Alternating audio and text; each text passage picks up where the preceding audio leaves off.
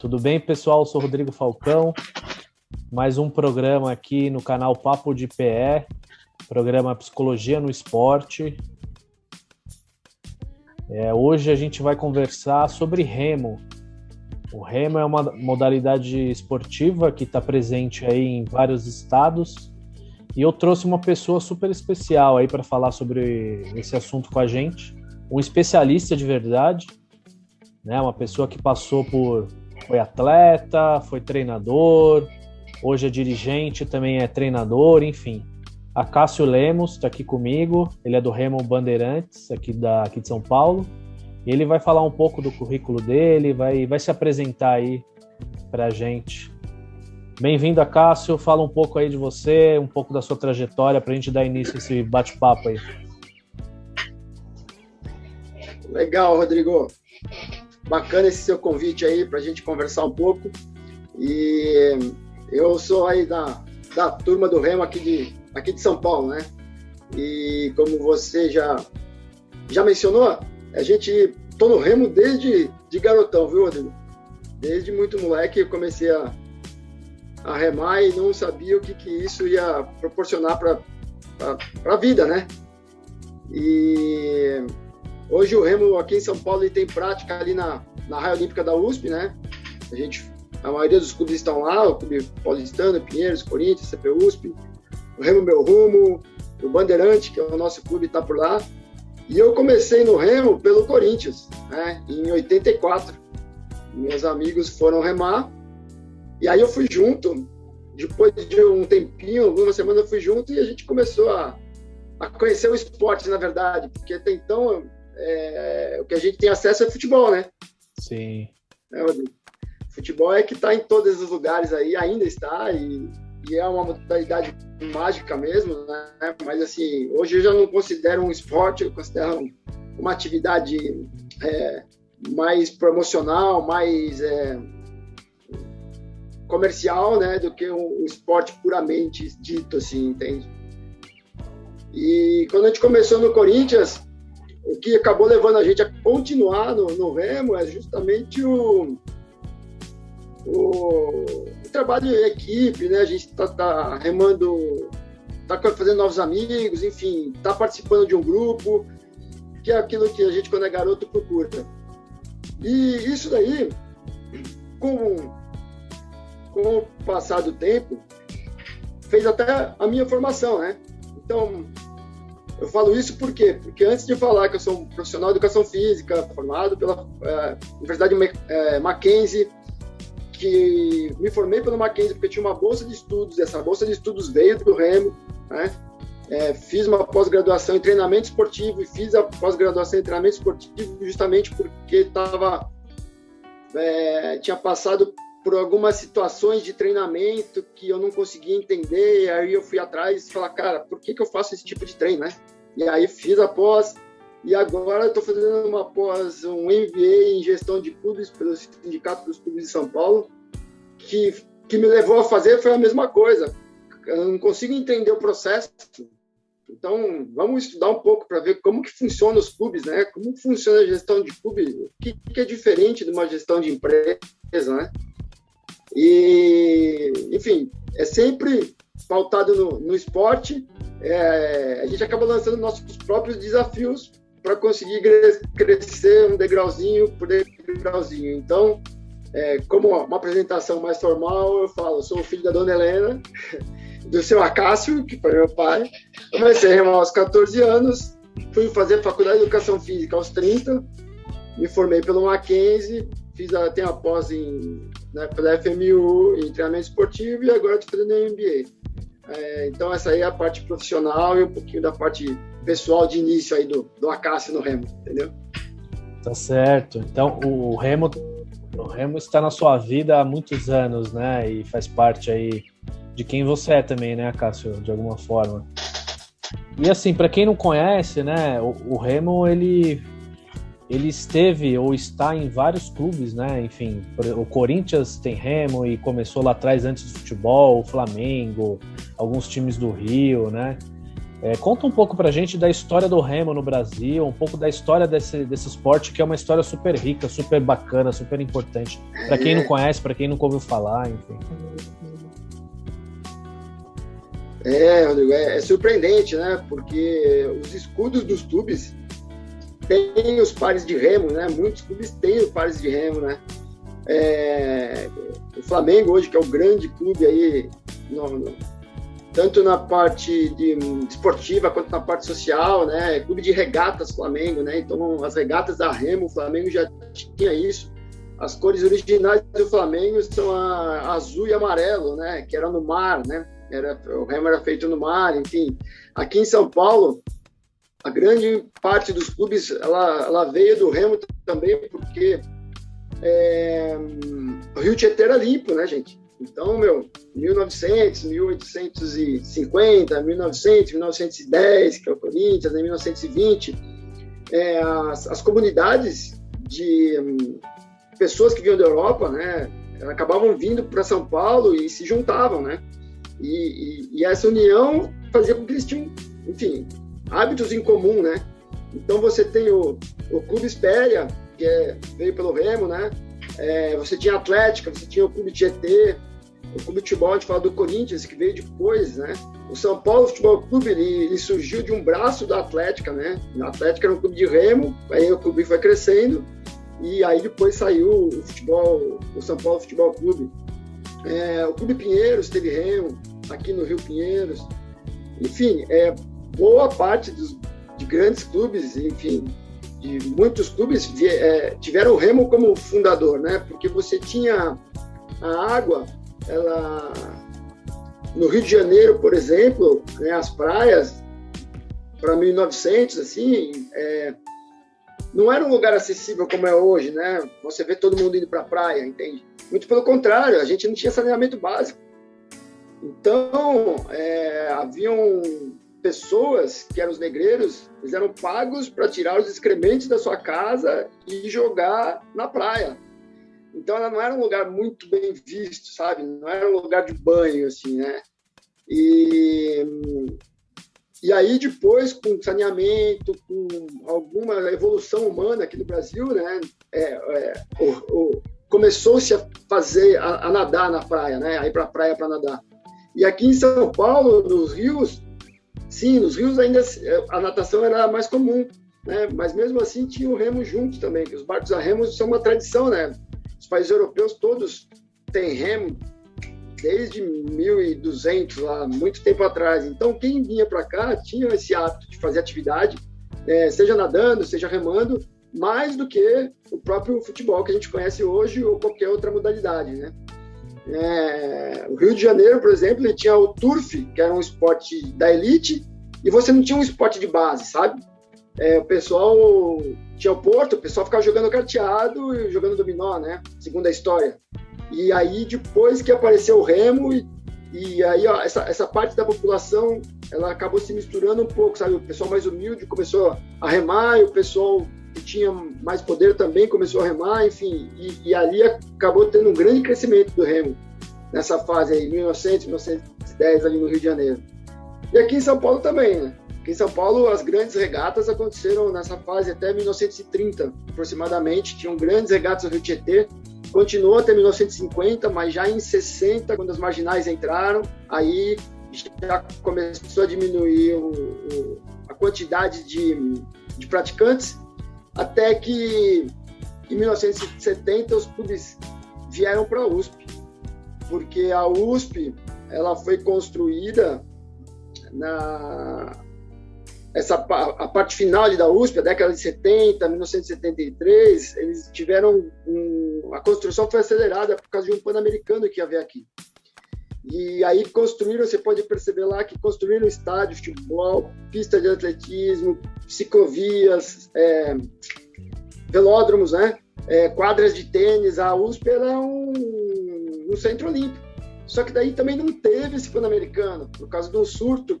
É, não me lembro bem a, do que foi o surto, mas teve um surto aqui que ele foi, esse Pan-Americano foi transferido. Mas aí a raia olímpica ali da USP já estava construída com as garagens.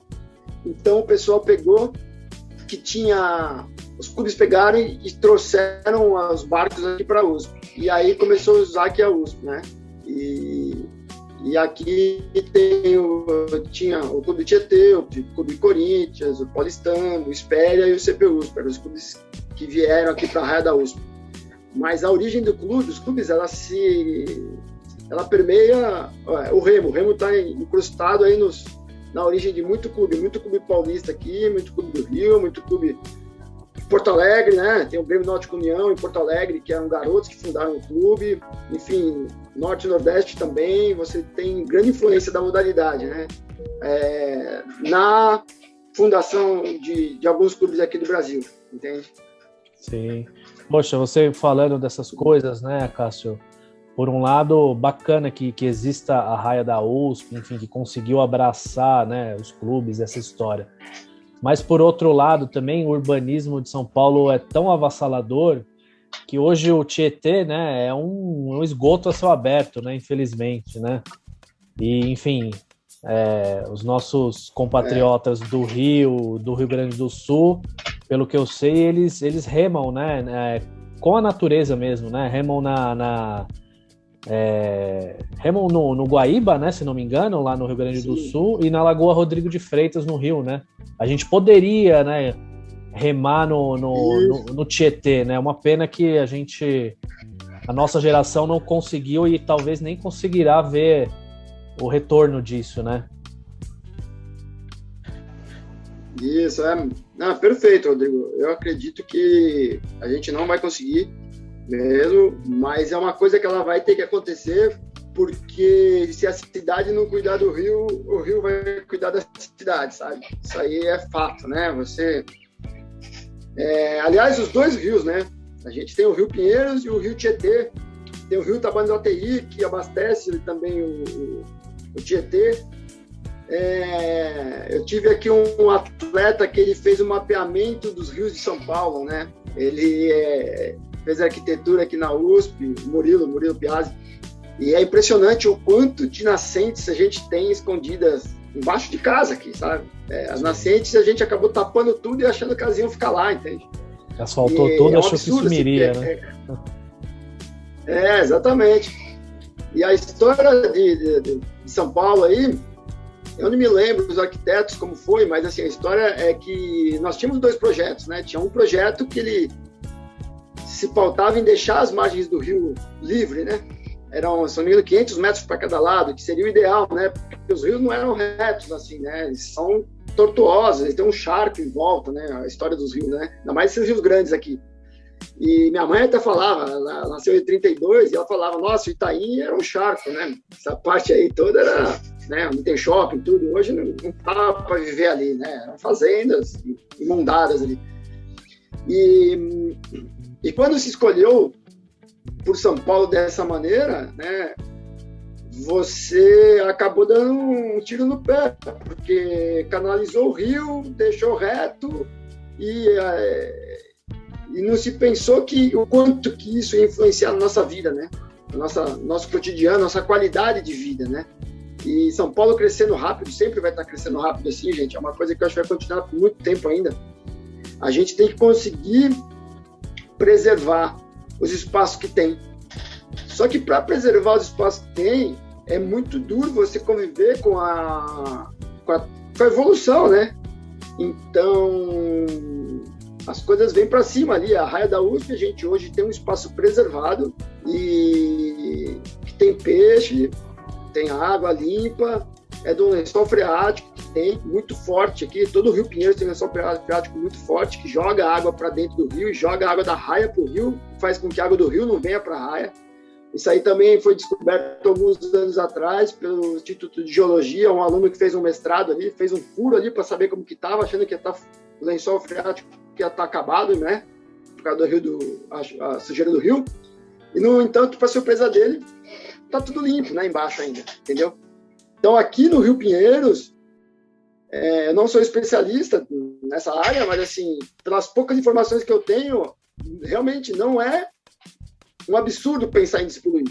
Precisa de muita vontade, né? Para você ter um investimento pesado em propaganda, em trabalho, para você conseguir despoluir. E, e eu falo, cara, o governante de qualquer lado que fizer isso, ele vai ter, ele vai ter uma, ele vai ser lembrado por causa da vida, entendeu? Eu acho que é uma baita falta de, de, de divisão, de, né? É, de, cara, não, pô, se o cara despoluir o rio, meu, ele despoluiu o rio, velho. Você sabe o que é isso, mas despoluir mesmo, de você poder remar lá dentro, entende? Sabe? Eu digo, então é, é as, as, coisas elas trabalham juntas, né? Lá no, no Rio de Janeiro eles remam na Lagoa Rodrigo de Freitas. A Lagoa passou por alguns problemas também, mas eles deram atenção e agora ela não tem mais problema nenhum. Fica uma fama, né? Ah, morre peixe, morre peixe. Não, não. A lagoa é limpa. Entra água do mar ali todo dia, eles diminuíram bastante a quantidade de água que vem de fora.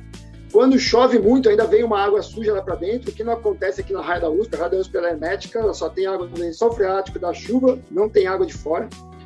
E Mas a Rodrigo Freitas é limpa. Já o Rio Guaíba, ele é um rio que também recebe esgoto, mas ele é muito volumoso, né? Ele é muito volumoso. É um rio de se tomar cuidado, mas ele, ele é bem limpo ainda, sabe? Ainda dá para remar muito tempo ali, entende?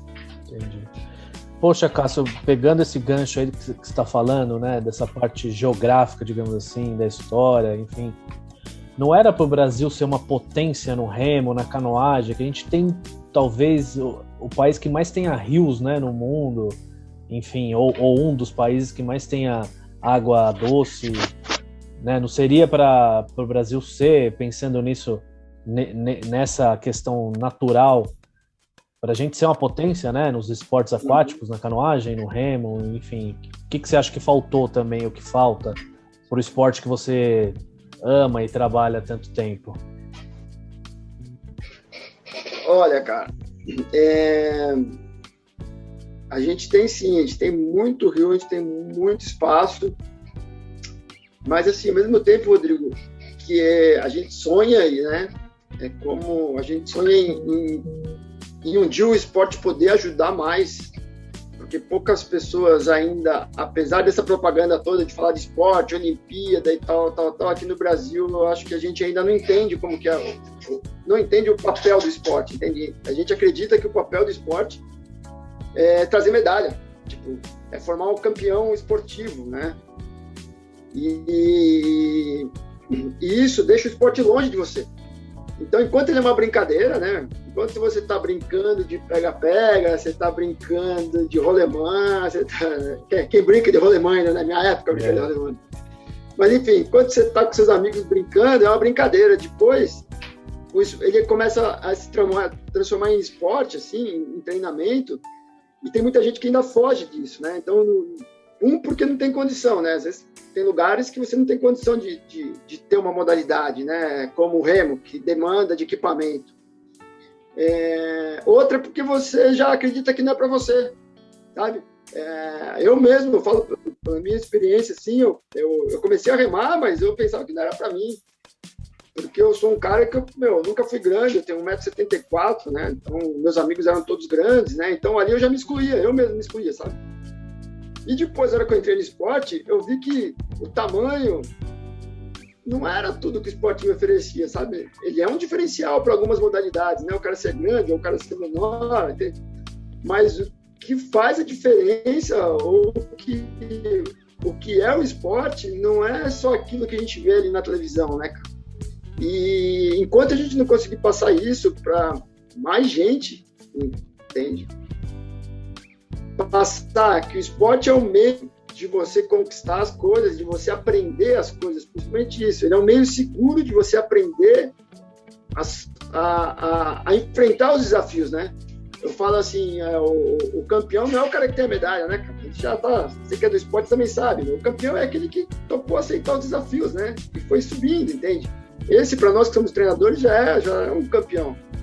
E no Brasil, com essa quantidade de rio, essa quantidade de mar que a gente tem, é, sim, era para ser uma potência, mas também eu entendo que a gente tem outras prioridades, né? Só que eu vejo quando o esporte foi inserido numa questão é, não cultural, mas assim, é, ele foi um meio de você de te ajudar a educar um cidadão, entende? É, aí sim eu acredito que o negócio explode, porque você vai ter mais praticantes praticantes não para ganhar medalha, praticantes para lazer, praticantes para melhorar a qualidade de vida, praticantes para poder ter um raciocínio melhor, entendeu? É, aí você vai ter mais praticantes, nesse número maior vão aparecer mais pessoas que, que tendem a, a demonstrar resultado em determinado, determinado esporte, né? Hoje a gente não... É, a palavra talento é meio, meio complexa de se usar, né? Porque é, depende muito do meio, entendeu? Mas aí, quando você criar esse meio, esse ambiente, você vai conseguir ter mais é, resultados esportivos, né? Eu tenho uma esperança agora, pelos últimos meses aqui, é, tem uma luzinha no fim do túnel do esporte. Tem algumas é, instituições esportivas que estão promovendo, estão apoiando o esporte, né? Eu falo aqui do, é, do CBC, por exemplo, que é uma instituição que ela está conseguindo mapear as modalidades, está conseguindo apoiar pequenos clubes, né? Desde que você siga as normas, é claro, entendeu? Não dá para ser uma coisa largada, né?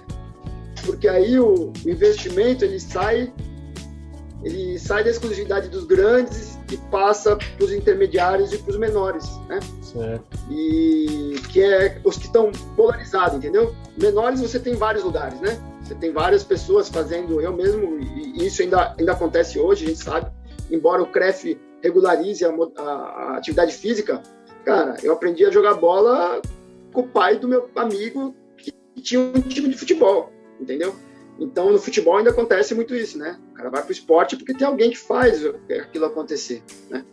Não sou é, a favor de que você fique fazendo esporte sem orientação, mas a gente sabe que o esporte ele começa na recreação e aí depois ele passa por uma, uma atividade mais séria. Então eu acredito ainda que, que tem uma luz no fim do túnel aí. Se o que esses órgãos que a gente está vendo que eu falei aí, que é o CBC, por exemplo, o Ministério do Esporte, é, o COB, cara, se o negócio seguir de uma maneira bacana, entendeu? Rapaz, meu, é igual os rios ali, velho vai ser muito rápido de ter um crescimento de, de resultados e de atletas dentro do esporte, entendeu? Porque tem muito, vou chamar de talento, tá? Não, vou chamar de gente boa. Tem muita gente boa que parou de praticar atividade física, né? Tem muita gente boa que está na atividade física errada, entendeu? E tem muita gente boa que nem sabe, né? Nem sabe que, que pode fazer aquilo, entende? É, quem diz que o cara está no handball há, sei lá, 10 anos, ele experimentou alguma vez fazer um arremesso, fazer um lançamento, né, de dardo, disco, né, a, a capacidade ela é próxima, né, meu? Você tem um lançamento, você tem um movimento. Então, eu acho que a gente tem um caminho legal aí, porque o Brasil ainda está engatinhando no esporte, cara. Nessa parte, do meu ponto de vista, entende? O Brasil ainda está engatinhando muito no esporte. Então, eu acho que o remo e a canoagem, com a quantidade de rios e pessoas boas que a gente tem espalhado pelo Brasil, cara, a gente tem muita gente boa por aí. É, eu acho que tem uma, uma, uma, grande perspectiva de, de conseguir resultados aí. Eu digo, sei lá, em três, quatro, cinco olímpicos, se, come, se o trabalho realmente for feito do jeito que está aparecendo agora. Entendi, Cássio. E, e afinal, Acácio, o que, que, é o remo exatamente? Quais, porque dentro do remo tem vários tipos, né, de barcos, enfim. Você consegue explicar para a gente quais são as diferenças? Tem barco que tem, enfim, oito pessoas, quatro Sim, pessoas. Tá. Queria que você explicasse uhum. para a gente, porque às vezes as pessoas acham, né, que sei lá, confundem remo com canoagem, né? Eu já pratiquei remo lá atrás, enfim, eu tinha essa essa dúvida, né? Pô, o que eu, que eu tô fazendo é remo ou que eu tô fazendo canoagem? Não, tô fazendo remo, porque, enfim, acho que é legal é, você explicar isso para quem tá vendo a gente, que talvez as pessoas não, não conheçam nessas né, diferenças aí. Aham. Não, legal. É assim, o, o remo e a canoagem realmente são próximos, né? São, a gente confunde mesmo. É, e você tem isso é natural. Todo mundo que procura o remo é, pensa na canoagem, né? Mas acho que primeiro é assim, a canoagem, a modalidade de canoagem, ela tem um guarda-chuva muito maior do que do remo, assim, sabe? Quando você fala em canoagem, você fala em é, caiaque olímpico, canoa olímpica, você fala em rafting, você fala em, em surf, esqui, você fala em, em caiaque de onda, caiaque oceânico, meu, turismo, lazer, enfim. É, você tem até caiaque de pesca, né? Você tem é, é, a canoagem ela é, ela é, bem ampla, assim, sabe? Ela tem bastante, bastante braços e ela atende muita gente. E o legal da canoagem é que ela, o acesso é muito fácil. Você hoje, se você for numa loja aqui em São Paulo, você encontra o caiaque. Se você for numa loja de pesca mesmo, você encontra o caiaque, você encontra remos. Então, é, ele é muito mais, é, mais acessível, vou dizer assim, né? Isso é uma coisa muito bacana. E o remo, ele é mais o remo, ele tem uma categoria, que é o remo olímpico, vamos dizer. O gesto é igual, os barcos mudam do olímpico para o lazer, os barcos mudam mais a questão do equilíbrio, mas é, quando você pensa em remo, você já pensa no remo olímpico. Hoje a gente, no remo, tem o remo olímpico, tem o remo paralímpico e tem o remo costal também. O remo costal é uma novidade, entre aspas, a gente já tem uns 10 anos, mas mais, mais, mais um pouco, acho que 12 anos, uns três ciclos olímpicos aí. E é um remo para se praticar no mar, né, com barcos maiores, é, mais fortes, entendeu? Que suportam onda, né? É, e, e, o remo ele é, ele é, mais fechado um pouco, ele não tem tantas modalidades e não tem tanta facilidade de você iniciar quanto a canoagem. Uma das coisas que, que, que fazem com que isso aconteça, que ele não seja tão viável assim, é, ou tão acessível, é que você rema de costas. Então, você remando de costas, se você não tiver uma iniciação é, orientada, né, você corre um grande risco de sofrer um acidente. Né? Então, o gesto da remada também é um outro fator que é interessante você ter um profissional para orientar. Porque na canoagem, o gesto é bem técnico também, fazendo uma analogia com a canoagem, uma comparação rápida. A canoagem olímpica tem um gesto muito, muito técnico, usa muito perna, muito quadril. É, não é só aquele movimento que a gente pensa, né? Ver o pessoal remando de braço assim. Só que o remo, você tem um movimento de perna, troncos e braços, né, dentro de uma estrutura que ela é móvel, que é o barco, né? Ela, ela se move para frente para trás e se move para o lado também. E você tem que estar tá ali sentado e conseguindo dar propulsão para o barco para ir para trás, para ir para um lugar que você não está vendo. Então, só de você ir para trás já causa uma insegurança. Então, quando você aprende de maneira correta, cara, é uma maravilha, assim, porque não tem quem não quem não se apaixone, né? É, te dá uma sensação de, de, de poder ali, de conseguir remar, de conseguir dominar o barco, de, de, de, planejar o seu caminho antes de você entrar na água, entende? São algumas coisinhas que o remo te, te traz no dia a dia que depois você acaba levando para sua vida também. E dentro do equipamento e das modalidades, das, das categorias do remo, você tem barco individual, você tem barco duplo, você tem barco de quatro pessoas e você tem barco de oito pessoas, tá certo? Você também tem, dentro desse, desse quarteto aqui, tirando o individual, o individual você rema com dois remos, de duas pessoas você rema com dois remos, de quatro com dois remos, de oito com um remo só. Esses três aqui você rema com dois remos, quer dizer, um remo em cada mão, tá certo? O que a gente chama eles? É single, double skiff, for skiff. Então, se você chegou num lugar aqui no Brasil, principalmente, né, fora, viu no cartão inglês, quer dizer que ele, o remador está com remo em cada mão, né? Double skiff, for skiff ou single skiff, quer dizer, individual, de dois ou de quatro pessoas. E você tem os barcos de duas pessoas, de quatro pessoas e de oito pessoas, onde cada remador rema com um remo só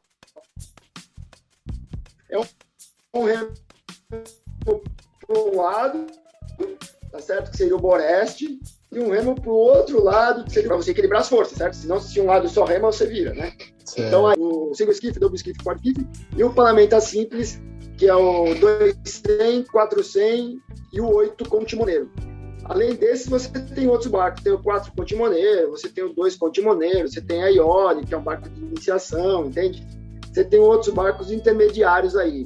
Mas basicamente é com dois remos e com um remo, que, que você tem a, a combinação que você vai fazer aí para depois seguir adiante. Entende? Entendi. Então, poxa, o nível de concentração de um remador tem que ser altíssimo, né? Porque ele vai estar tá ali, mesmo individual, ele está com ele mesmo, com o barco, com a raia, com as coisas que estão acontecendo ao redor, né? De repente, um vento ou uma marola, coisas assim, né? Se ele está em grupo também, a comunicação, Sim. enfim. Então tem vários elementos aí, digamos assim, da psicologia, da psicologia do esporte que, que agregam, né, para o praticante, para o iniciante e, pro, e com certeza para o atleta de alto nível, né? Sim, Rodrigo, você falou um negócio aí, né? a comunicação dentro do barco, né? Isso é muito louco, cara. Você pode conversar com, com a turma que rema em barcos. É... Bom, você já viu, vamos começar ali, você já viu a iniciação, né? Sim. Quando a gente vai iniciar, vai aprender a remar, é... você tem uma série de normas que você vai seguir, assim como você tem na vela, por exemplo, que eu acho espetáculo a vela, cara. O garoto com, meu, oito anos, ele já sabe montar, sabe fazer. Já vi garoto dando aula, assim, sabe? E não é uma coisa, é isso que eu falei, não é um esforço ele estudar isso, sabe? Ele faz isso por prazer, né? E no Remo você tem uma sequência de, de, de coisinhas que você vai aprendendo, uma sequência pedagógica ali, que você vai aprendendo a fazer as coisas e você vai cada vez ficando mais forte e você ficando mais forte, você consegue executar melhor o movimento e você executando melhor o movimento, você tem mais satisfação e você tendo mais satisfação, você vai buscar melhorar a sua potência, e você buscando mais potência, entra num ciclo, cara, que ele extrapola ali a área do remo, né? A comunicação dentro do barco, a princípio ela é assim, você tem barcos sem timoneiro, barcos de equipe sem timoneiro, é só o proa que dá o comando, o proa é o que senta lá atrás, né? Então um barco de quatro pessoas, é, da frente aqui é o Voga, você tem o Solta Voga, Solta Pro e o Proa lá atrás. E o Proa, ele dá o comando porque ele tem uma visão do todo. Ele tem uma visão de todo mundo que está no barco, né? E ele também é responsável por saber quem está atrás de você, né? Como que está lá atrás. Mas é claro que todos ajudam. Só que a comunicação, depois de algum tempo, ela começa a ficar tão... ter tanta afinidade que vocês devem saber isso aí em psicologia melhor que nós aqui, que até sem combinar a gente chega com a mesma roupa sabe? No seguinte para treinar. Você começa a treinar muito junto com alguém assim. Você chega numa roupa e fala, pô, brincadeira, né? E. Mostra que o grupo tá com a gente que já né? tá mais tempo no barco, assim. Exatamente, o grupo começa a ficar numa coesão assim que você fala, cara, é, é muito louco isso, sabe? É, a comunicação dentro do barco também você começa a perceber, porque o barco ele balança de um lado para o outro, tem o movimento da pá, tem o, tem o som do carrinho, tem uma série de coisas que você você começa às vezes a achar que você tá louco, assim, né? Porque você começa a perceber coisas que o outro tá fazendo ali, você fala, cara, tipo, aumento de ritmo, por exemplo, sabe? Num barco que tem uma vivência já grande, você não precisa gritar, vamos, 10 agora, vamos aumentar agora. Você não precisa gritar, você percebe, você sente no barco, o barco já, pô, o cara tá melhorando, já, já fez um movimento mais rápido, já acelerou, tipo, entende? É muito sutil isso, né? A respiração, cara, a respiração, quando você ouve no barco, o cara vindo soltando ar, ela entra num sincronismo que isso tudo é, você começa a interagir com o ambiente, entende? Você começa a interagir com o negócio. Eu, eu, eu me lembro que eu, todo treino eu tinha um hábito, né, de, de molhar com a mão na água, né, cara? E eu me sentia bem com isso. Eu começava o treino, punha a mão na água falava, pô, a água tá quente, ó, a água tá fria, olha, né? É, era uma bobagem, mas era, é, era uma coisa que faz parte do seu ritual de esporte, faz parte do seu ritual de, de prova, meu. É meu sua conexão, parceiro, né, com, com o local, Geraldo, né? Oi? Era, era a sua conexão, né, com, com a natureza, com o ambiente, enfim, alguma coisa que te, isso. te trazia um bem-estar, né? É, então bacana isso. Isso não é besteira, não, Acácio. Isso é bacana. É, é, isso tudo é comunicação, né, cara? E, e assim, eu lembro o, o, o, Marcelo Giraldo, que é o meu, meu parceirão, que remou comigo há muitos anos, depois teve o Anderson também. Mas o Marcelo era barato porque ele falava que a garagem tinha cheiro de regata no dia de regata. Então ele percebia, velho. Eu falei, cara, mas será que esse cara percebe os, eh, os feromônios daí, né? no ar, assim, cara? E uma vez ele comentou isso comigo, você percebeu, velho? Porque o que acontece, né? O ritual do regata é assim: você arruma suas coisas, você faz seu alongamento, você faz seu aquecimento. Eu ia sempre pro fundo da garagem, deitava lá e fazia minha prova, entendeu? Já fazia isso algumas vezes antes, né? E fazia mesmo, sabe? Fazia minha prova, colocava, já curtia muito esse momento, sabe? né? Pré-regata, assim. Isso me dá uma tranquilidade. E você tem todos esses rituais, né? Que depois, o que foi legal para mim, como eu treinei primeiro, e depois eu fui fazer o curso de educação física, cara, cada aula de educação física eu falava, olha, putz, isso, que legal. Olha, putz, né? Olha, dou uma ancorada aqui, olha, isso aqui é meu gatilho, né? Eu ia no, no, na largada, né? Tinha um ritual também, mas eu não percebia que era um ritual, só fui descobrir depois que fui fazer aula de educação física, que daí eu tinha aula de psicologia do esporte e o professor mostrava, ensinava, e falou, puxa, que bacana, aí você vai aprendendo, né, cara? Então a comunicação, como é, hoje eu vejo aqui também no meu, como as coisas se ligam, né? No, no MBA que eu estou fazendo, eles falam de é, o quanto é importante a comunicação, né? E a comunicação não é uma coisa só, não é só você falar, né? Rodrigo, é tudo aquilo que está em volta. Então, meu, é, é, é sensacional você ver é, no momento de prova, né, no, o, como, o quanto você se comunica, mesmo quando você não está falando, né? Mesmo quando você não está verbalizando assim, né? dentro do barco. É muito legal, mas enfim, isso daí é uma coisa que você tem, eu tive o prazer de ter, porque eu tive uma equipe, como você falou, tive algumas equipes bem coesas, assim, né? Quando, na época que eu remei. E também tive a oportunidade de ser treinador e remar enquanto treinador, que é uma coisa que muitas pessoas não aprovam, mas, cara, foi uma experiência única, assim. Então, você poder estar no barco junto com pessoas de 10, 15 anos mais jovens que você, que você tá ensinando a remar e você tá competindo com eles. Eu achei que foi, putz, isso aí é uma coisa que eu lembrava, eu falei, meu, não posso perder essa oportunidade, eu tenho que estar junto, né? É. E eu tava junto, porque eu tinha um terceiro, um outro treinador que me escalava pros barcos, né? Então, a gente tava Não dava para fugir, né, Cássio? Então é muito legal, cara. Essa... É, não, não dava, não dava. Não dava, né? Não dava para fugir. E, e, e, aí você me, me lembra uma outra coisa, Rodrigão a questão, né, de como você ensinar, né? É, você tem tem uma linha de raciocínio que é assim, ela pode estar errada também, né? A gente não é dono da razão, mas tem uma linha de raciocínio que acho que a gente já conversou, que é assim. Quando você vai aprender, é mais uma modalidade que é o remo, é, que existem certos critérios de segurança, entendeu? O primeiro de tudo é a segurança, porque você está dentro da água, né? Então, hoje eu falo assim, no meu clube a gente tem lá, né, nossa, nosso papel é assim, é segurança, amizade, qualidade de vida, né? Então, dentro da qualidade de vida, que é um termo aí que, que é muito amplo, aí você tem toda a parte física, né, toda a preparação física. Mas a amizade e a segurança, você também tem que ter a parte física bem, entende?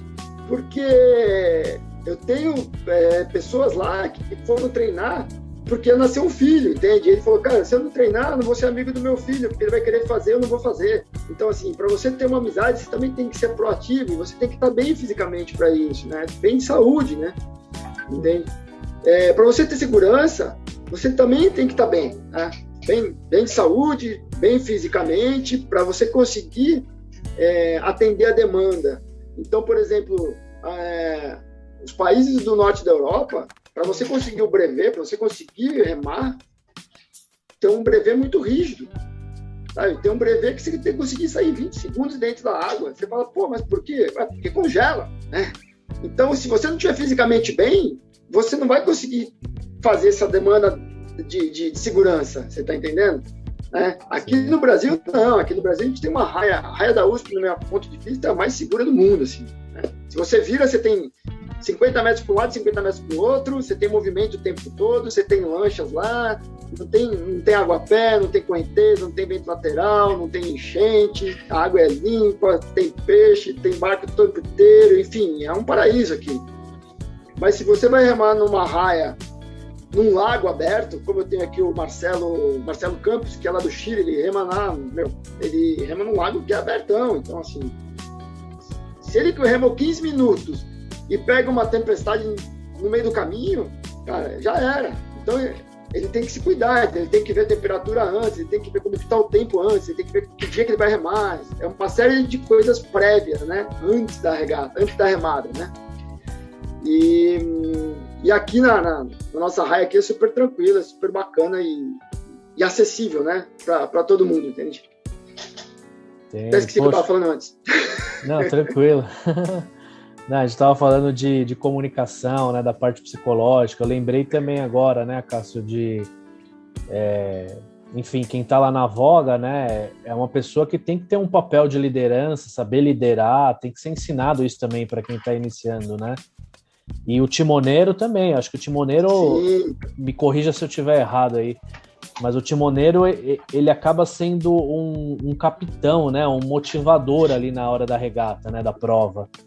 Pô, porque ele tá ali corrigindo a galera, tá incentivando, ele tá botando pilha, enfim.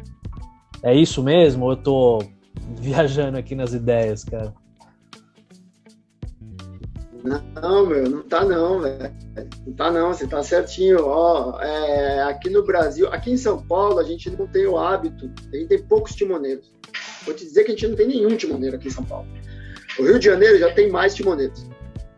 Timoneiro, cara, ele é o treinador dentro do barco. Ele é a ligação do atleta com o treinador. Um barco que tem um bom timoneiro, ele ganha a regata.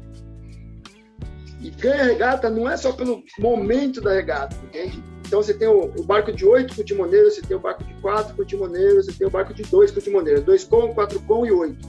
Na Olimpíada, atualmente é só oito com timoneiro. Mas veja bem, ele é um cara, o timoneiro ele tem até 50 quilos, então ele é um cara mais franzino, tem que ser um cara inteligente, que sabe verbalizar bem, e ele acaba virando um líder ou uma referência dentro da equipe, tá certo? É, pode ser masculino e feminino, não, não tem problema. Hoje não tem. É, é, a, a, FISA oficializou isso, né? Então, no barco masculino pode ter o feminino, no barco feminino pode ter o masculino. Não tem problema nenhum. Legal que aconteceu. Então, ele te dá, além de toda a parte técnica, as correções técnicas que você tem que fazer, de de, de trabalho de pá, posturais, de ritmo, né? de, de cadência dentro do barco. Ele te dá posicionamento dentro de prova, dentro da prova, como está seu posicionamento. Ele trabalha como motivador ali dentro, porque, cara, imagina você assim. É, esses momentos do esporte são únicos, né? Para qualquer um, né? Qualquer um que está participando de um campeonato de futebol, quando você está no seu time, você quer realmente que ele ganhe, né? Por isso que a gente tem essa paixão e fica pé da vida quando a gente fala, acha, quando a gente acha que o jogador não fez o que tinha que fazer. Quando você está jogando, quando você está defendendo uma equipe, quando você está fazendo o seu melhor em alguma coisa, é muito bacana. E imagina você estar tá fazendo o seu melhor junto com uma pessoa que você gosta muito, que geralmente é o timoneiro, e que é o cara que você confia, porque ele dá o leme no barco, ele dá a reta no barco, ele que dá a direção. Se ele mexer errado, o barco sai da reta, né?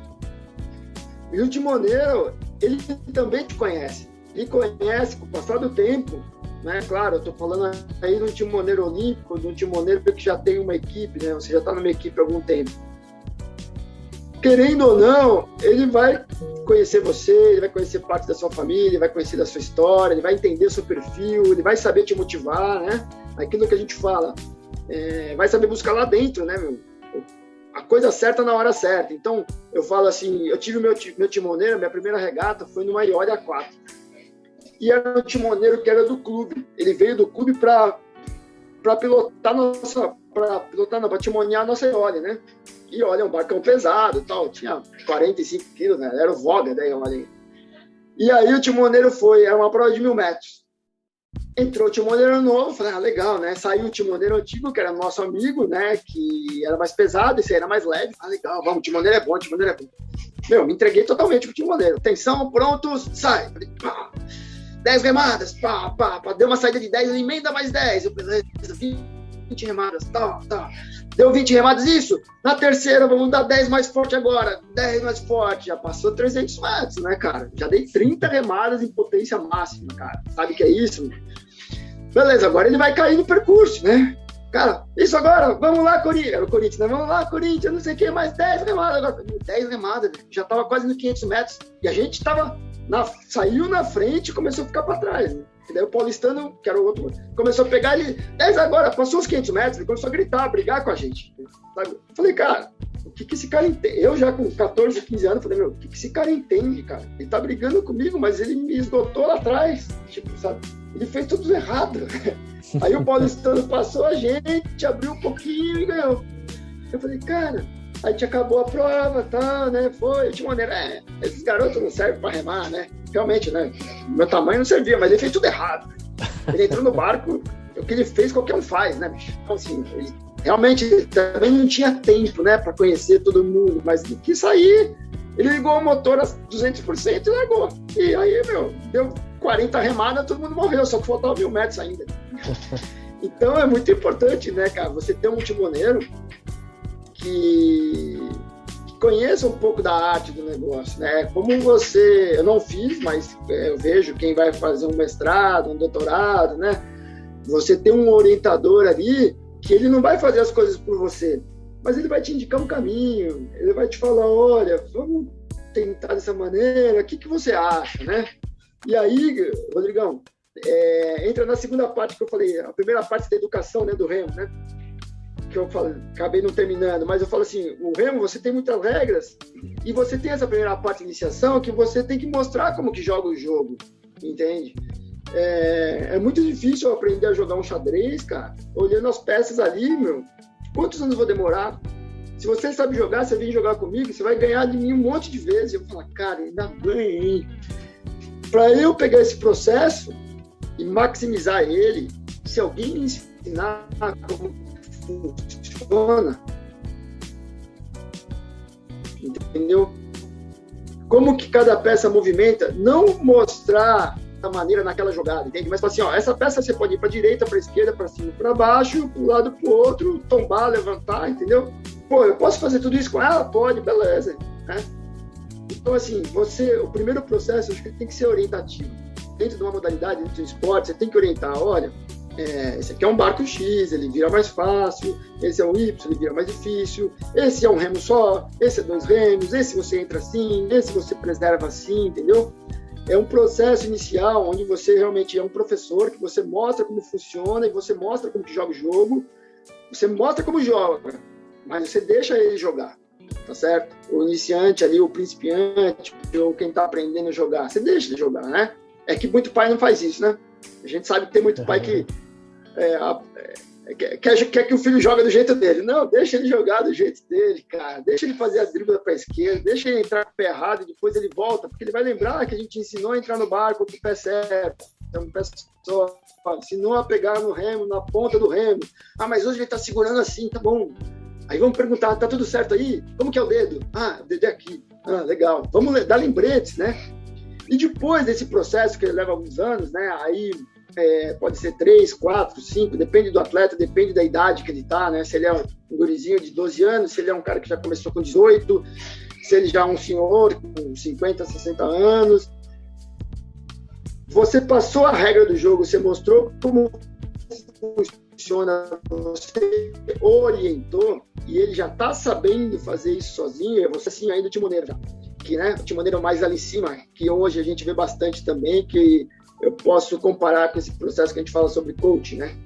Que é o quê? É realmente, cara, que vocês psicólogos já fazem isso há muito tempo, é o que você, o que você quer, onde você quer chegar, né? É como a periodização do treinamento, onde que eu quero chegar? Ah, eu quero ser campeão olímpico. Tá, eu como treinador, não vou te garantir que você é campeão olímpico. Você tem que querer mais do que eu. Mas vamos fazer um desenho do caminho? Então, ó, vamos começar a treinar cinco vezes na semana. Agora a gente vai treinar oito vezes. Agora a gente vai ter um volume maior. Agora você vai fazer isso. Agora você. Eu vou passar o que você tem que fazer dentro da minha perspectiva e você vai ter que querer mais do que eu para você conseguir cumprir essas tarefas e chegar no seu limite. E aí o seu limite, que não é o limite, sempre é quebrado, né? Indicar se a gente vai nos indicar se a gente vai ser campeão olímpico, finalista olímpico, primeiro, segundo, terceiro, quinto, regional, entende?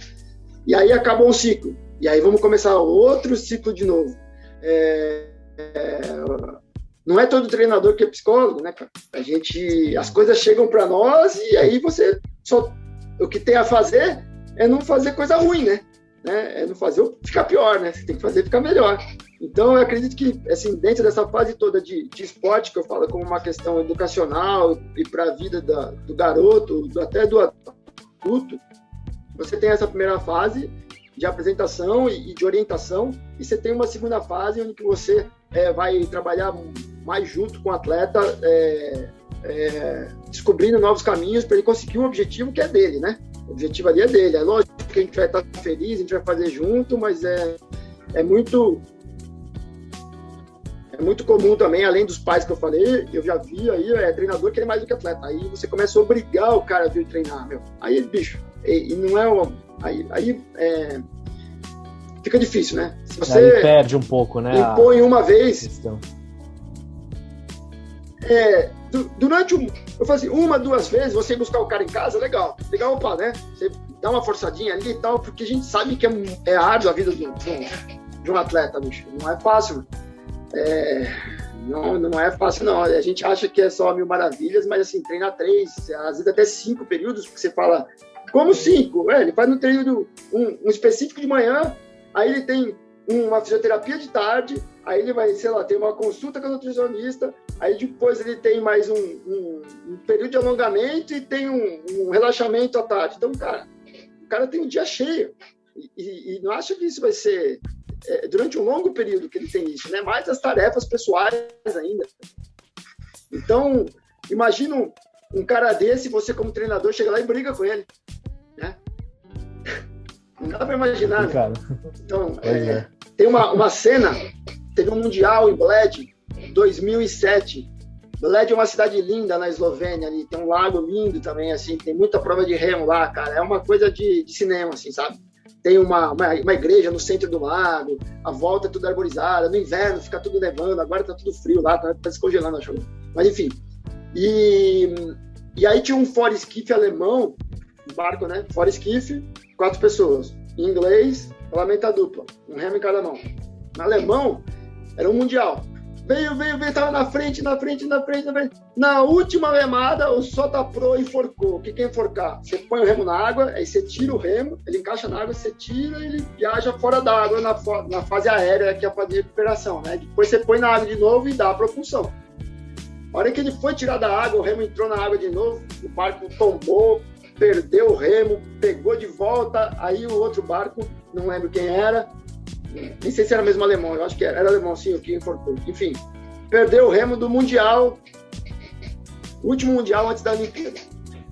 Aí, né, eu falei, bom, falei, putz, o cara perdeu o remo, né? Aí teve um repórter que falou com o treinador, né, mas poxa vida, que, né, o remador olímpico fazer isso, né? Onde que, né, que, que você falou para ele, né?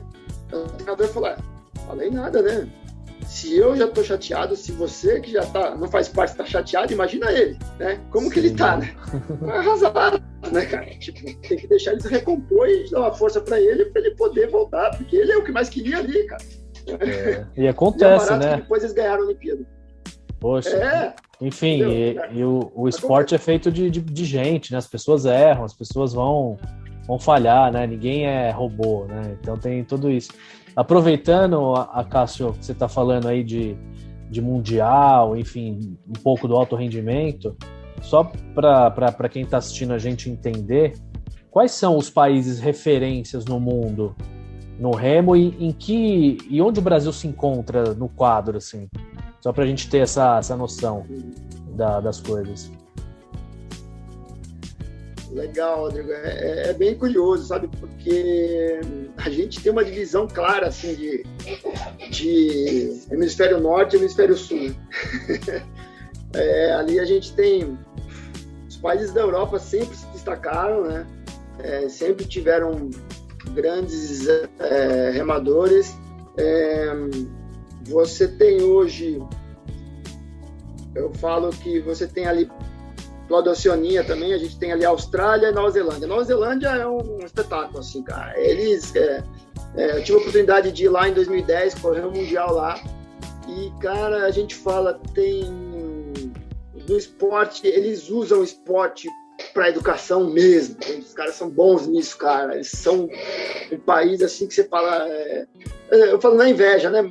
inveja não é o termo, mas assim, você tem vontade de fazer. Admiração, coisas, né? Pelo menos o pouco que eu vi é, admiração, exatamente. Uma semana que eu fiquei lá e eles fizeram um mundial em 2010, numa cidade afastada né, do centro ali.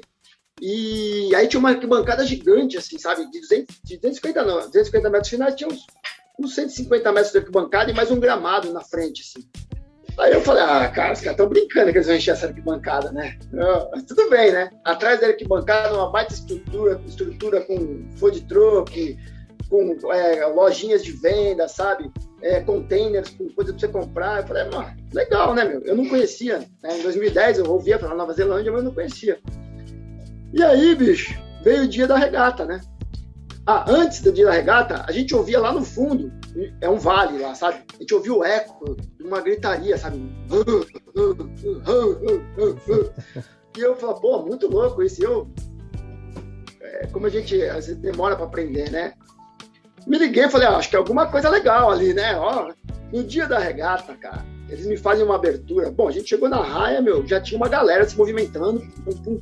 De repente desceu um, um, cara do ônibus, meu, veio uma multidão em cima dele, assim, era um remador da década de 70, cara, um senhor de cabelo grisalho, grandão, assim, e a garotada veio, veio falar com ele, pedindo autógrafo, falei, nossa, que legal, cara, já fiquei fascinado ali, né?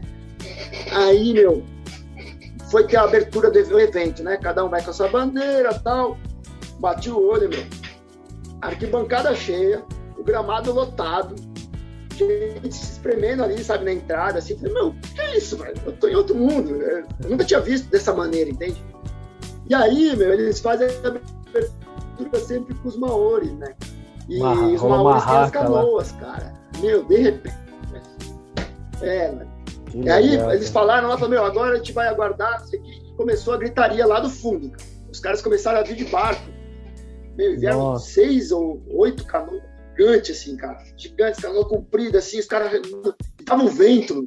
Aí a canoa enchia d'água e tinha uns caras tirando água, assim, tal, tal. E eles já vinham cantando, já, né? Cantando. Aí desceram todos, isso aí demorou uns 20 minutos, cara. Mais até, assim, o ritual todo e todo mundo quieto. Os, os, os Nova Zelândia, meu, esse tempo todo, tipo, todo mundo em pé, quieto, esperando eles chegarem, chegaram, desceram e fizeram aquele ritual todo, sabe? Que eles fazem as caretas tal, não sei o quê.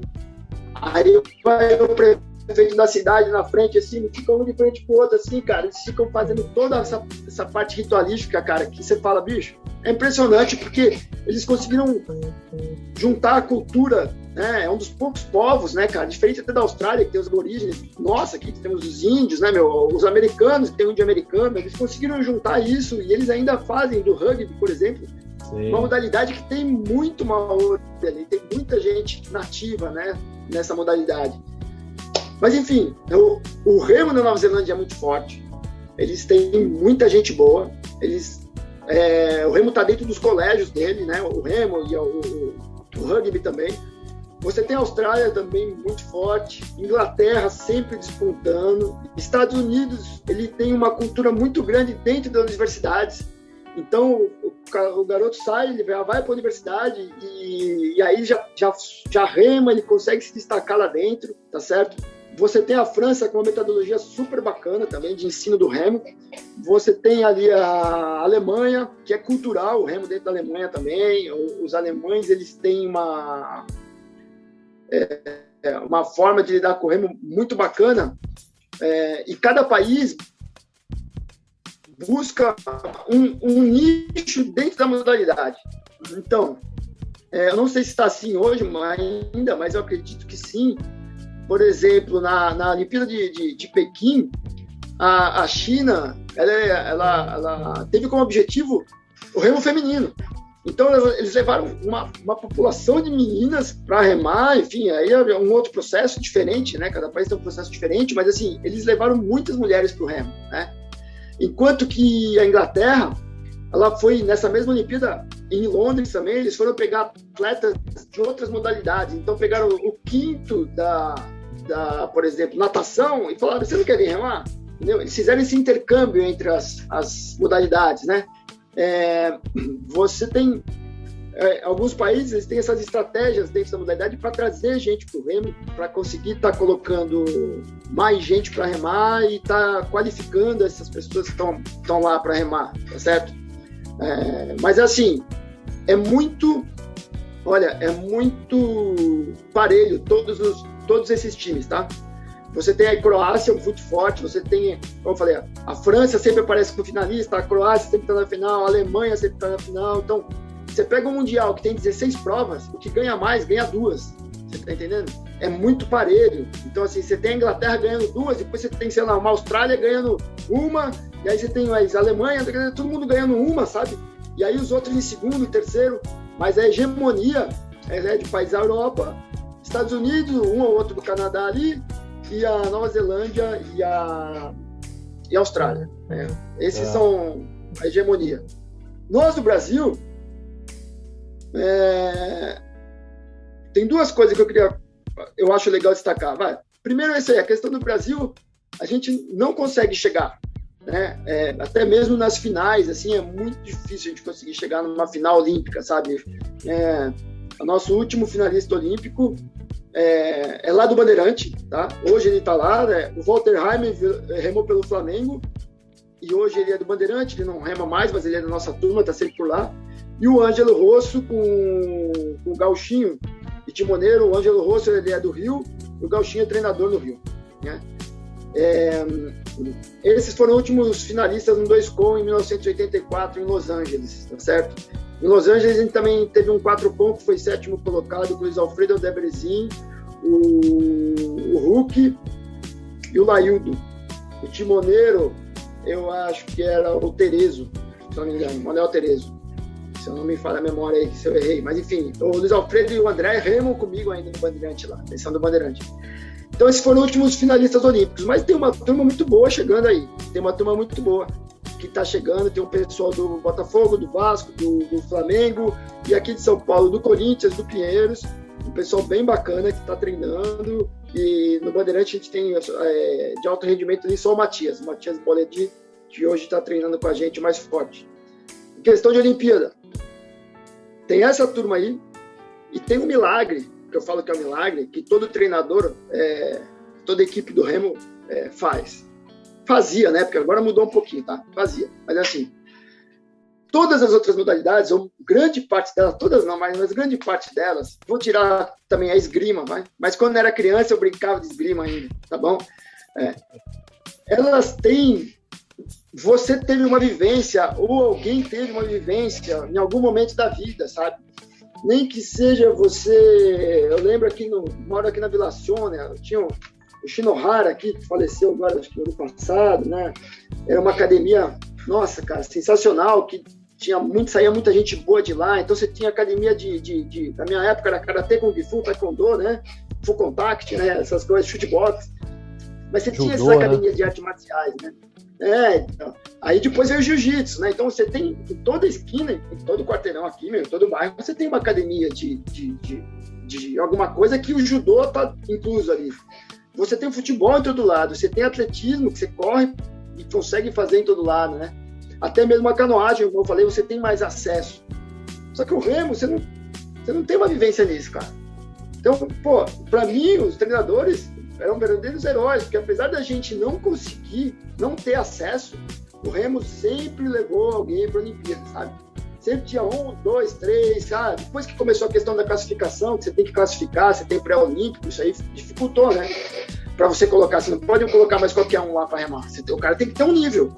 Sim. E é mesmo assim, os treinadores aqui do Brasil conseguiram ir encaixando gente na, na Olimpíada. Eu me lembro em Atenas que eu fui assistir, tava o Macarrão, a Fabiana, tinha mais o grupo Skiff, que são atletas. Né? E, poxa, o Brasil conseguiu colocar gente lá e eu ficava impressionado, porque eu falo, meu, a gente não tem tanta gente praticando. Mesmo assim, a gente consegue colocar gente na Olimpíada, né? E hoje, devido, sim, à questão do CrossFit, que trouxe a modalidade para dentro do, da, da, dos boxes, você tem aparelho de remo indoor, ou remo ergômetro, como a gente conhece, é, em todos os boxes. E você também tem nas academias, porque houve uma demanda, houve uma procura disso. Entendeu? O pessoal começou a procurar onde que eu faço o remo? Como que eu faço? Nem que seja me remar um pouquinho na máquina ali. Então hoje o remo ele é muito, muito, muito mais conhecido, pelo menos visualmente, do que antes, né? Porque antes você não tinha nem isso. Você falava do remo como você falou, você pensava no caiaque, né? Agora, uhum. pelo menos, você fala, ah, aquela máquina que fica lá que a gente usa ainda na academia, mas ela está lá. Entendeu? Sim. Então é uma, é uma coisa que eu acho que a gente, enquanto treinador, enquanto clube, tem que saber aproveitar isso. Além dos nossos rios, né? Tem que saber aproveitar essa questão de hoje o remo está mais presente no cotidiano das pessoas, pelo menos nas grandes cidades. Né? Certo. A Cássio, tem uma pergunta que eu queria te fazer também, que tem, acho que tem tudo a ver com isso que você está falando, né, do alto rendimento. Você teve a felicidade, eu vou falar assim, né, de, de estar nos Jogos Olímpicos de Londres, né? Uhum. É, nos Jogos Paralímpicos de Londres. Pô, queria que você descrevesse aí pra gente como, como foi para você estar no templo do remo, né? Londres é talvez seja uma das capitais aí do, da modalidade, enfim. Como é que foi para você essa experiência? Queria que você contasse aí pra gente. Legal, Rodrigo. Você sabe que o, o remo paralímpico, cara, ele acabou entrando na minha vida no momento que eu saí do Pan-Americano, né? É, eu tive o Pan-Americano em 2007. Vou começar em 2003. É, eu saí do Bandeirante, eu era remador, eu trabalhava com carreto e remava, né? E aí, em 2007, eu tive que fazer uma escolha, porque eu estava treinando muito, dois períodos, e eu queria treinar um terceiro período, só que daí eu tinha que parar de trabalhar. Chegou 2003, cara, eu nunca estava tão afiado, eu e mais três parceiros, né? nunca tão afiado para remar um fora esquife.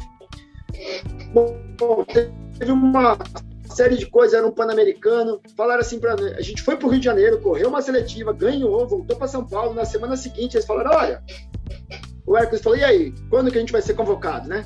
Eu falei, não, é o seguinte, falta o pessoal do Sul. É, vocês têm que ir até lá. Eu falei, não, a gente não vai até lá. Eles que vêm até aqui. Aí a CBR falou, não, faz o seguinte, então, filma, dá um tiro aí com o seu barco, filma, que eles vão dar um tiro lá, vão filmar lá, e aí a gente vê quem faz o tempo melhor.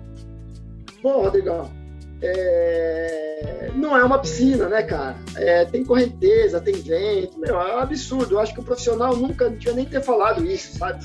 É, profissional, é, porque assim, acaba com uma geração, entendeu?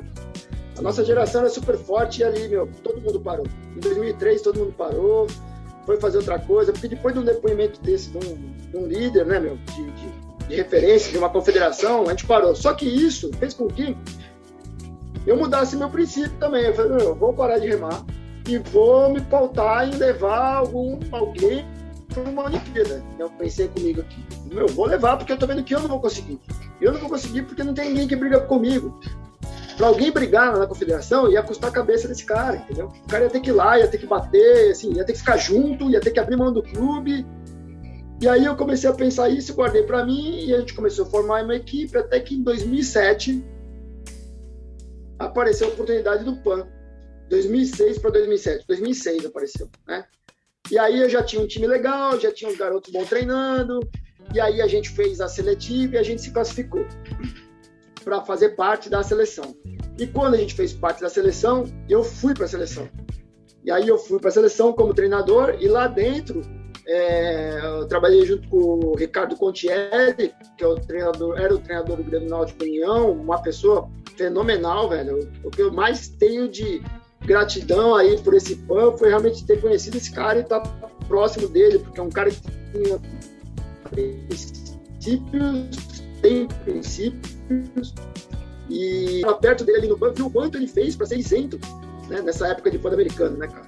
E lá no PAN, nessa fase, é, eu acabei ficando no PAN, o pessoal foi, correu, remou o Pan-Americano, eu fui pro PAN do Rio, só que custou minha cabeça dentro do clube, né? Porque eu não fiquei no clube e, cara, quem tava aqui também não quis entender o que eu tava fazendo lá, embora eu tivesse três atletas, é, um, dois, três, quatro atletas do clube lá, Pan-Americano, eles viviam me ligando, né, dizendo para eu vir para voltar para São Paulo, né? Tinha gente que ligava mim, volta para São Paulo, me ligaram 32 vezes em um dia, né? Eu entendo o ponto de vista de quem ligou, eu entendo, mas assim, não dava para voltar. Eu não ia largar os meus atletas lá depois de tudo que eu vivi, entendeu? Eu, tô, eu tava com 37 anos né, e, e, já tinha aberto coisa, eu não, não vou largar esses caras aqui sozinho, nem ferrando. Quem conquistou a vaga e conquistou as coisas, né, foram eles. Mas é aquilo que eu falei, entendeu? Enquanto treinador, meu, é, meu papel, para mim, meu papel foi fundamental lá dentro, entendeu? Fundamental para manter o equilíbrio do jogo, tá certo? Para o jogo não despencar nem para um lado nem para o outro. E aí teve o PAN, voltei do PAN, já não tinha mais emprego, comecei no Bandeirante, né? Comecei no Bandeirante remando, o Bandeirante estava bem pequenininho, o clube, tipo, tinha murchado bastante, né? Nas outras gestões, os outros treinadores tinham judiado um pouquinho do clube, não sei o que aconteceu, mas assim, é, enfim, tinha duas lâmpadas lá dentro. Você conhece como que é hoje, né? Mas tinha duas lâmpadas acesas quando eu cheguei, eu falo. E tinha mesmo, era o que tinha. E aí a gente começou a trabalhar e a gente tem o um contato com.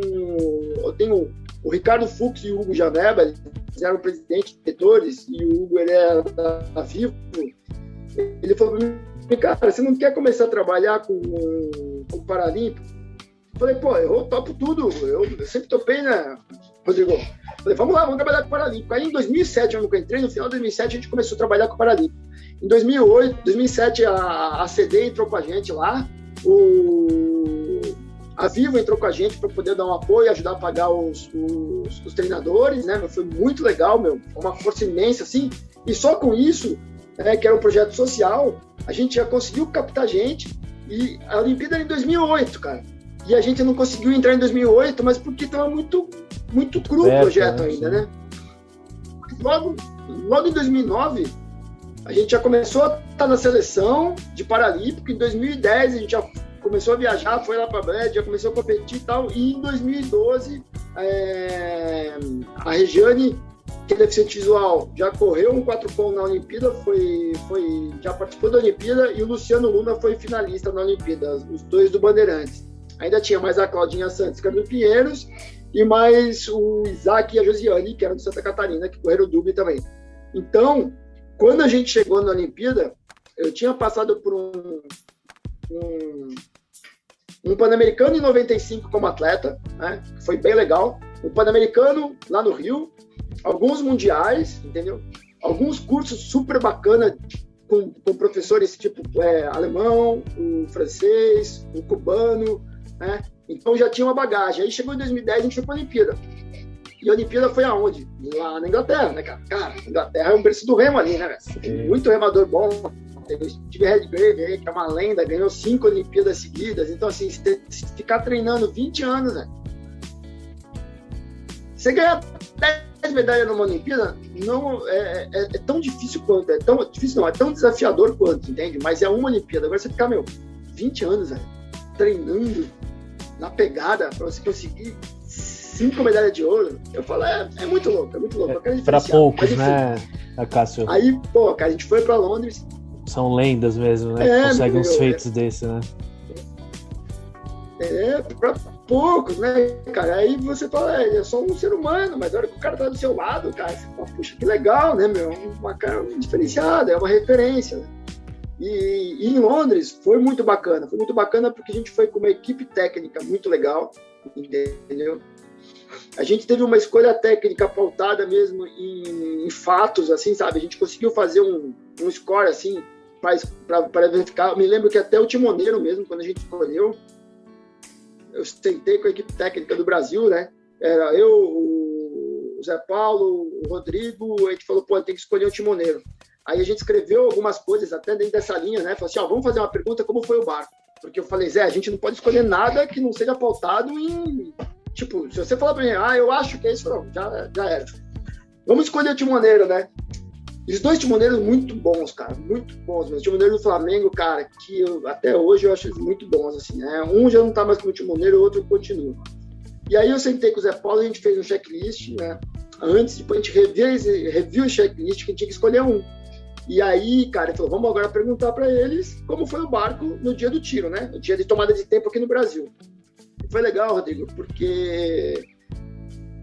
Olha, a gente chegou olha, Timoneiro, como foi? Como foi o barco aí? Aí o primeiro, não, foi, o barco foi bom, veio num ritmo bacana, ele vai te dando os detalhes, então eu falei de timoneiro, né? Fulano se apresentou de tal maneira, fulano de tal maneira, ciclano de tal maneira, o tempo foi esse, a parcial foi isso daqui, ah, legal. E como foi o tempo final? Ah, o tempo final foi esse. Então, não, bacana então. Não, legal. Então, daí depois a gente conversa. Ah, tá bom. Beleza. Aí ele foi, aí veio o segundo. Olha, fulano, como que foi o barco? Olha, o barco foi tanto, finalizou tanto. Fulano mexeu desse jeito, fulano fez desse jeito, esse melhorou aqui, o outro fez isso aqui lá. Tipo, ele começou a dar detalhes técnicos que até eu me surpreendi, entende? Aí ele falou, e aí no final ele ainda fechou com a cereja do negócio. Falou assim, cara, eu acho que se a gente fizer uma coisa bacana, se a gente pegar isso, fizer isso, e pôs uma cereja no bolo, tipo, o que fazer além disso, entende? Sim. Aí você fala, cara, é, é, processo de seleção, né, meu? Não dá pra você ser amigo, entende, cara? Sinto muito, mas assim, é o cara que deu mais dados, os dois eram muito bons, esse aqui, esse aqui pintou o quadro muito mais rico, muito mais detalhista, assim, muito mais detalhado, sabe? Mostrando conhecimento do negócio. Esse aqui foi muito bom, eu escalaria ele para qualquer barco do meu clube, mas, meu, perto desse ele ficou meio apagado, né? Então foi um processo muito bacana, cansativo pra caramba, mas assim, muito bacana. E depois, quando chegou em Londres, tinha expectativa, né? Expectativa de conseguir uma medalha, né, meu? A gente tava com finalistas, cara. A gente conseguiu colocar dois barcos na final, entende? Com o Luciano do Bandeirante e a Claudinha. Baita e feito, o Luciano né? do Bandeirante. É, cara, um baita feito, meu. Assim, numa, numa fase que foi 2010, que no Paralímpico já não, não tinha mais assim o cara que tá começando, sabe? É, ah, eu tô começando, vou lá, dei sorte ganhei. Falei assim, não, meu, os, os caras tudo com treinamento e regulagem na ponta dos cascos ali, como é hoje também. Aí o que, que aconteceu? A prova do Luciano, o favorito era o, é, o Tom Agar. Tom Agar é um inglês que ele ganhou todas as provas que ele participou, Rodrigo. Imagina você começar a remar, meu, você começa a ganhar, você ganha todas, assim. E eu desde 2007 acompanhando o cara, ele ganhou tudo, mundial, Copa do Mundo, tudo, ele ganhou, ganhou, ganhou, ganhou, ganhou. Ganhou, ganhou uma seletiva para ir para ele ganhou. Chegou, ele tá na Inglaterra, na casa dele, né? Beleza. Teve as seletivas tal, classificou a final. O Luciano tá na mesma raia do Tom Agra. Aí tinha o Luciano, o australiano, que rema até hoje, um chinês, um chinês novo, porque o chinês que classificou o barco não foi o mesmo chinês que correu a Olimpíada. Né? Nesses, nesse, isso aí é uma coisa que tem que ficar muito clara para todo mundo. No remo, você classifica o barco, você não classifica o atleta, entende? Então a China classificou o barco com um chinês, mas quem correu foi outro. Né? A gente não conhecia o cara, não fazia a mínima ideia. Os outros a gente ainda conhecia por tempo, sabe? Porque os tempos eles vão mudando muito pouquinho, eles vão crescendo no decorrer do tempo. Não é de um mês para o outro o cara vai baixar 3, 4, 5 segundos, entendeu? Ele vai mudando. Aí a gente já sabia, eu falei, bom, Luciano, velho, aí o Luciano vai ficar, meu, ele consegue brigar de quarto, quinto e sexto. Não consegue ter primeiro, segundo, terceiro, meu, não vai dar. Mas assim, a gente dá esperança pro atleta. A gente põe ele pé no chão e fala, vai para cima, porque tudo pode acontecer, né?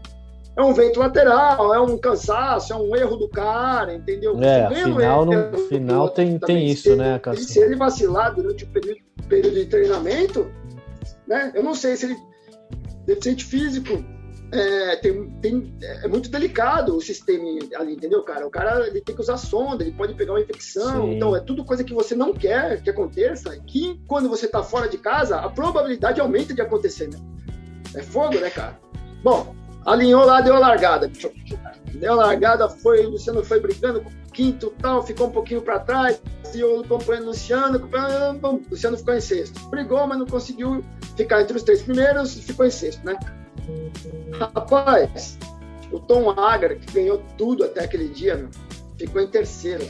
Caramba. Ficou em terceiro. O chinês ganhou, o australiano em segundo e o Tom Agar em terceiro. Você fala, é, ele vai precisar de um psicólogo, porque a porrada foi grande ali. Assim, o cara ganhou tudo e na casa dele, aquele povo gritando, ele deve ter ficado bem chateado. E aí você fala, as surpresas do esporte porque ele perdeu, porque os outros realmente, naquele momento, foram melhores, né, cara? É aquela história da, da, da coroa ser de ouro, né, bicho? É para lembrar que ela é verdinha de ouro, mas ela seca depois, né?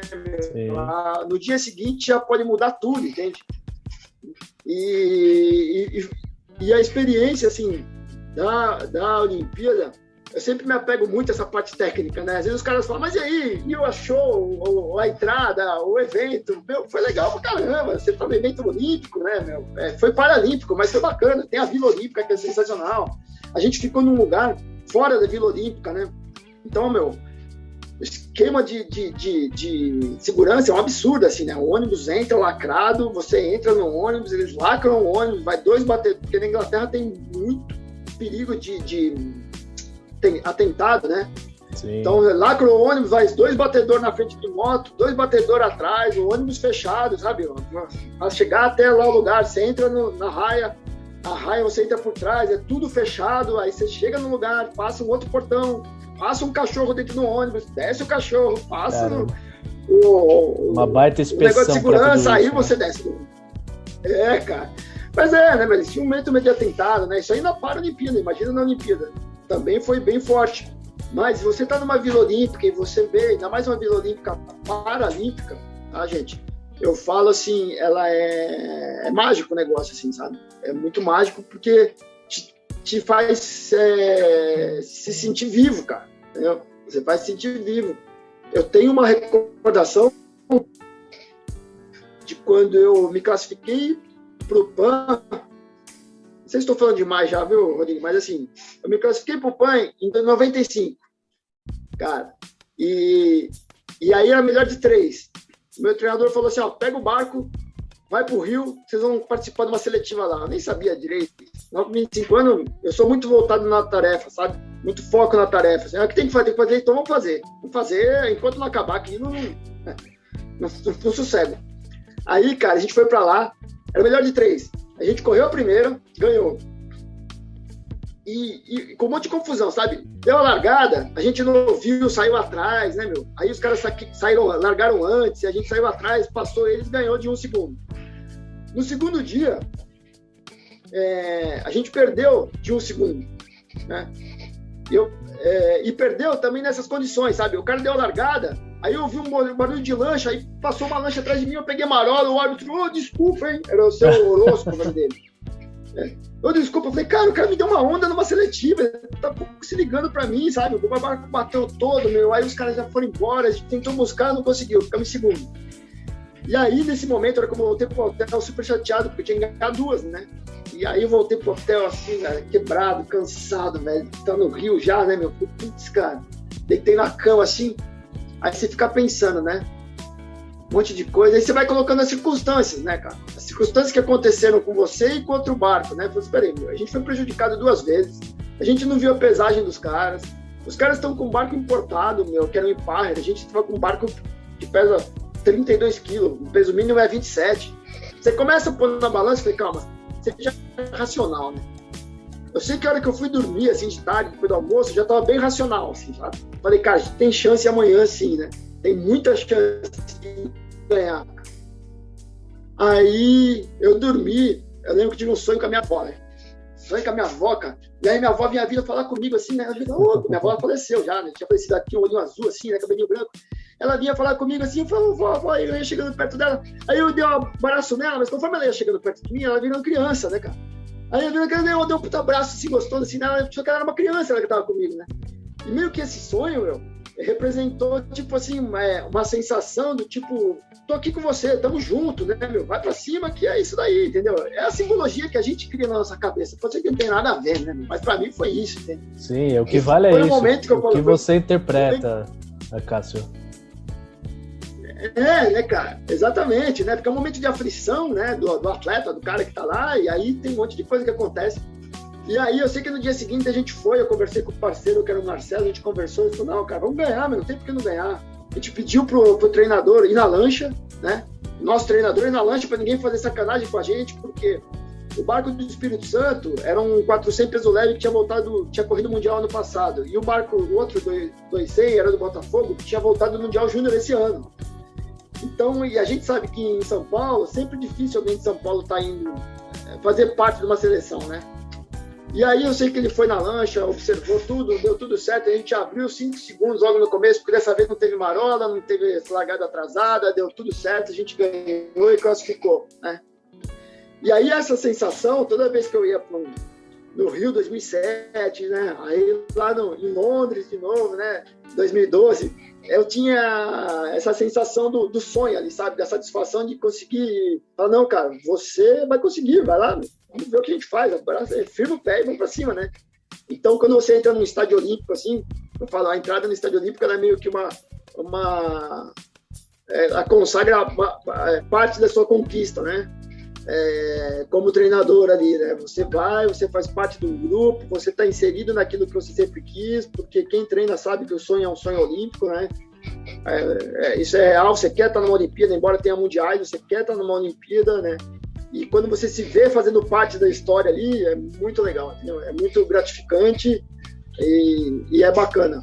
E é mais bacana porque seus amigos ou seus companheiros de equipe, na verdade, estão juntos, né? Tá todo mundo junto ali. Isso é melhor ainda. Então foi muito bacana. legal, cara. Foi uma experiência que, que vale a pena, lógico, né? para todo mundo, entendeu? Parabéns, Cássio. Muito legal, cara, bate-papo. Eu queria que você finalizasse aí com alguma coisa. Como é que a gente acha o, por exemplo, alguém interessado em remar, como é que faz? Como é que entra em contato com vocês? Enfim, é, suas considerações finais aí, cara, do, desse bate-papo aí, dessa aula, né? Você deu pra gente uma aula, uma verdadeira aula. Nada, é. Ah, essa, essas conversas são, sempre são, são bacanas, né? É, na verdade é quase um monólogo, né, Rodrigo? Porque eu fico falando, mas a ideia é essa mesmo, é trocar ideia e falar. E, e, a gente quer tanto falar, às vezes, do, a nossa visão do esporte, né? A nossa visão da, da, da modalidade, que ela acaba sendo pautada nas nossas histórias, né? Outro dia me perguntaram, é, falaram alguma coisa sobre uma outra modalidade, e aí fala, ah, mas você não gosta? Falei assim, cara, não é que a gente não gosta das coisas, é que as experiências que a gente tem dentro das coisas levam a gente a, a, a ter mais afinidade ou ter menos afinidade, né? Então, em determinada modalidade, eu só tive experiência ruim, sabe? Ou não tão boa, sabe? E, e no remo, é, eu tive as não tão boas também, né? Como eu falei, elas são grandes, né? Ela tem questões é, é, políticas aí, cara, que fazem parte do, do, desenvolvimento do esporte, desenvolvimento do Brasil mesmo, né, envolvidas, né. Mas assim, eu tenho, para mim, para o meu desenvolvimento pessoal, eu tenho boas recordações do, do, do, remo, então eu tenho boas experiências, então isso faz com que eu goste mais, né. Mas assim, o remo, cara, ele é uma, uma, uma, uma, uma modalidade que traz bastante é, sei se é benefício, mas assim, eu conheço pouca gente que tenha remado de verdade, sabe? Tenha ido para água e tenha falado, ah, meu, saí porque eu não gostei da atividade, entendeu? Ela, quem fica mais dois, três anos consegue remar barco de equipe, então, puxa, sempre tem uma experiência boa, sempre tem uma experiência boa, né?